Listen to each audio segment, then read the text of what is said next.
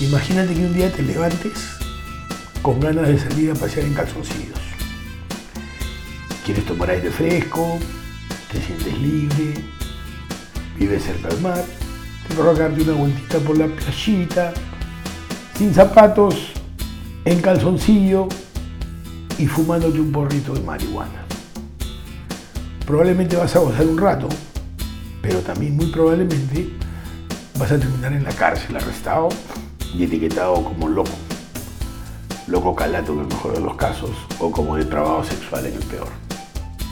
En realidad no hay mucha diferencia entre levantarse y salir en ropa de baño, a caminar a la playa fumándose un buenito, es prácticamente lo mismo. Pero la percepción social es diferente. En el episodio de hoy vamos a hablar de las reglas morales.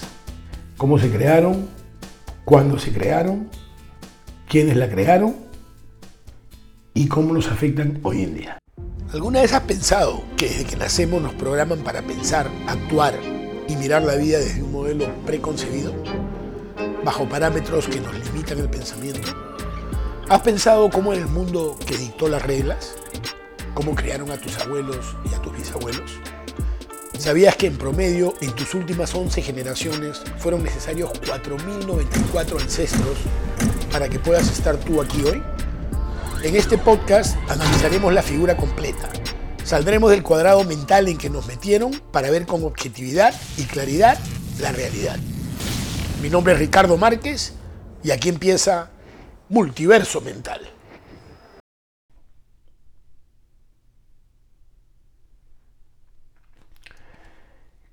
¿Qué son las reglas morales? ¿Qué significan? Bueno, las normas sociales son reglas que habitualmente no están escritas, no se enuncian explícitamente, por ende son implícitas y sin embargo son las que rigen el comportamiento dentro de una sociedad. Supuestamente el objetivo de las normas sociales es lograr una convivencia armónica entre conciudadanos, familiares y amigos. Algunas reglas básicas son, por ejemplo, saludar a los presentes al llegar a un lugar, no interrumpir a otros cuando están hablando, ser puntual y no eructar en la mesa después de comer, aunque en algunos países esto es signo de buena educación. Por lo que vemos nuevamente que la percepción es vital en nuestras mentes para decir lo que es bueno o lo que es malo. Pero entonces las normas sociales varían de una sociedad a otra, de una cultura a otra, Sí, porque son el producto de usos, costumbres y tradiciones del grupo social donde se aplican o donde se crean. Estas normas se fueron formando a lo largo de muchos años y también varían de una generación a otra. A diferencia de las otras reglas que tienen castigos físicos o de privación de libertad, ¿no? como las reglas legales, este tipo de normas generalmente es condenado con el desprecio social y con etiquetas como maleducado o grosero. Pero ¿quiénes las crearon o quiénes las establecieron? Como ya hemos conversado anteriormente, nuestra línea temporal se divide en dos, antes de Cristo y después de Cristo. Entonces, en el mundo occidental al menos, las reglas se crean más o menos a partir del siglo II y hasta finales del siglo III, coincidiendo con la creación de la Biblia por parte de los romanos y más o menos 300 años después de la muerte de Jesús. Ya hemos conversado sobre las líneas temporales y cómo están distorsionadas y lo vamos a ver en un episodio más adelante completo que vamos a dedicar a este tema.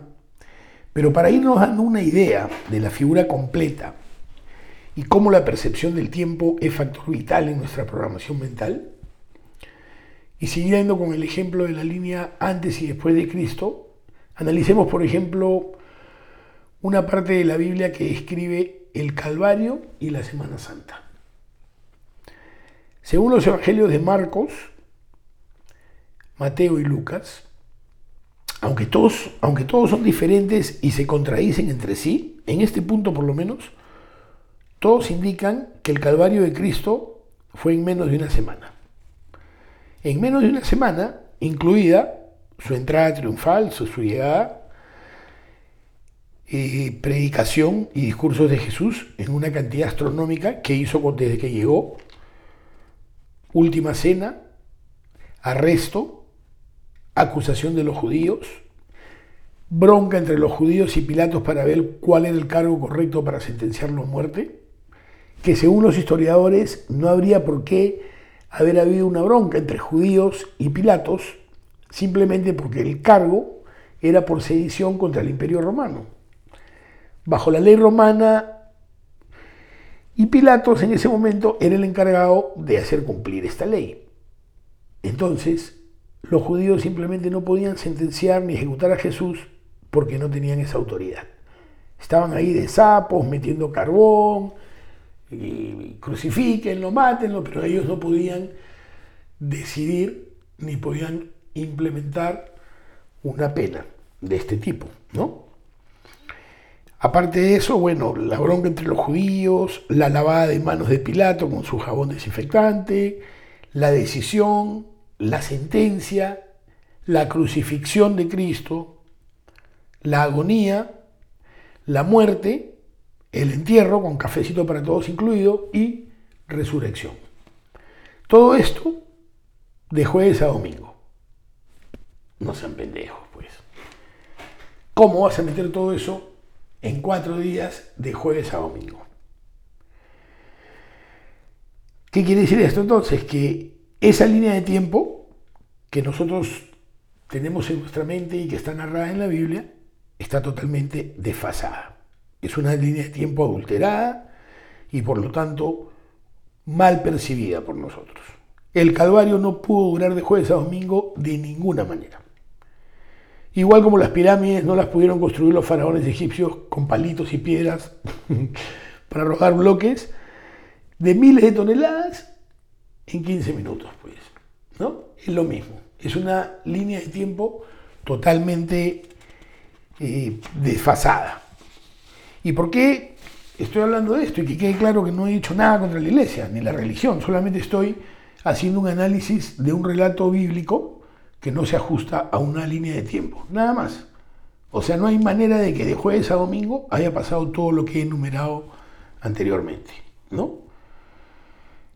Pero imagínense, si aún hoy en día uno sale y dice algo como esto, y automáticamente te dicen eres el anticristo, eres un hereje, Dios te va a castigar, te vas directo al sótano a quemarte allá con Don Lucy. Olvídate.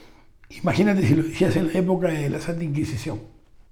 Te metían una quemada de aquellas, terminadas como chicharrón de chancho, pues, bien cocinadito, bien bronceadito, bien doradito, crujiente. Pero acá el tema de fondo es la percepción por eso los ejemplos, para ir viendo la figura completa. Así como percibimos el tiempo distorsionado, así percibimos la moral también y las costumbres sociales. ¿Quiénes crearon entonces las reglas? ¿Quiénes decidieron qué es bueno y qué es malo? La respuesta es muy difícil. ¿Por qué? Porque las reglas morales son relativas, cambian con el tiempo. Por ejemplo, en la época de los romanos la prostitución era legal, no era condenada como hoy en día. En una época gris de los hombres la esclavitud era algo normal, era aceptado moralmente. Hace unos cuantos años fumar marihuana significaba ser un drogadicto de la peor especie. Hoy en muchos sitios es legal y la marihuana tiene muchos usos medicinales que benefician a mucha gente. Y así como esos tenemos un millón de ejemplos, ¿no? Entonces es difícil porque las reglas morales son relativas, se ajustan con el tiempo, cambian con las costumbres, con la percepción, cómo era eh, la forma como ellos lo percibían hace dos mil años, cuando no tenían nada de nada contra qué comparar, y cómo la percibimos nosotros dos mil años después, cuando tenemos toda la tecnología que tenemos, toda la información que tenemos. Por ejemplo, lo que se considera buena educación o buena moral en un país puede significar todo lo contrario en el otro. De hecho, solamente entre los países latinos, donde se habla la misma lengua, hay palabras que tienen significados totalmente diferentes en cada sitio. ¿no? Los sofistas decían que solo hay dos normas naturales de comportamiento. La búsqueda del placer y el dominio del más fuerte. Esa es la naturaleza humana. Al ir contra ambas normas, la moral entonces es antinatural, ya que condiciona nuestro comportamiento por el aprendizaje, por los hábitos y por las normas que nos han ido inculcando a lo largo de nuestras vidas.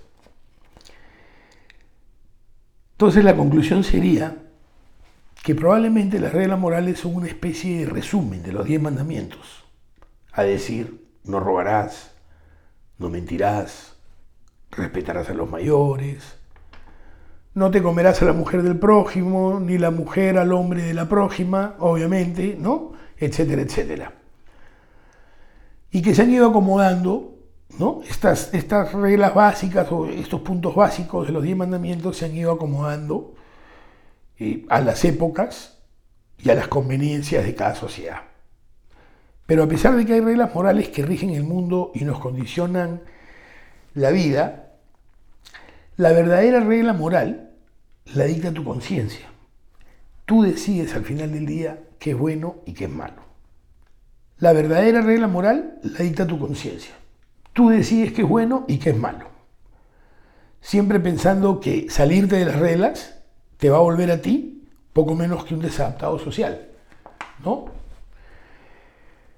Porque la gente que se sale de las reglas es gente que se le ve como gente rara, gente rebelde, gente que no se adapta, desadaptados sociales, y eso es lo que te va a costar salirte de las reglas. Pero si al final del día salirte de las reglas significa dormir tranquilo y que tu conciencia te dice que has hecho lo correcto, entonces ese es un paso para salirte de la programación mental.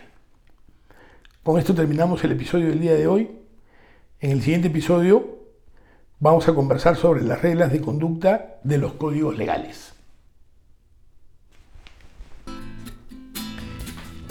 Quiero agradecerles por habernos acompañado. Si les gustó el contenido, por favor, compártanlo con sus amigos. Visiten nuestra página de YouTube. Regálenos un like. Denle clic a esa dichosa campanita y suscríbanse para que puedan recibir las notificaciones de los próximos programas y los episodios que vienen de nuestro podcast. Gracias por acompañarnos.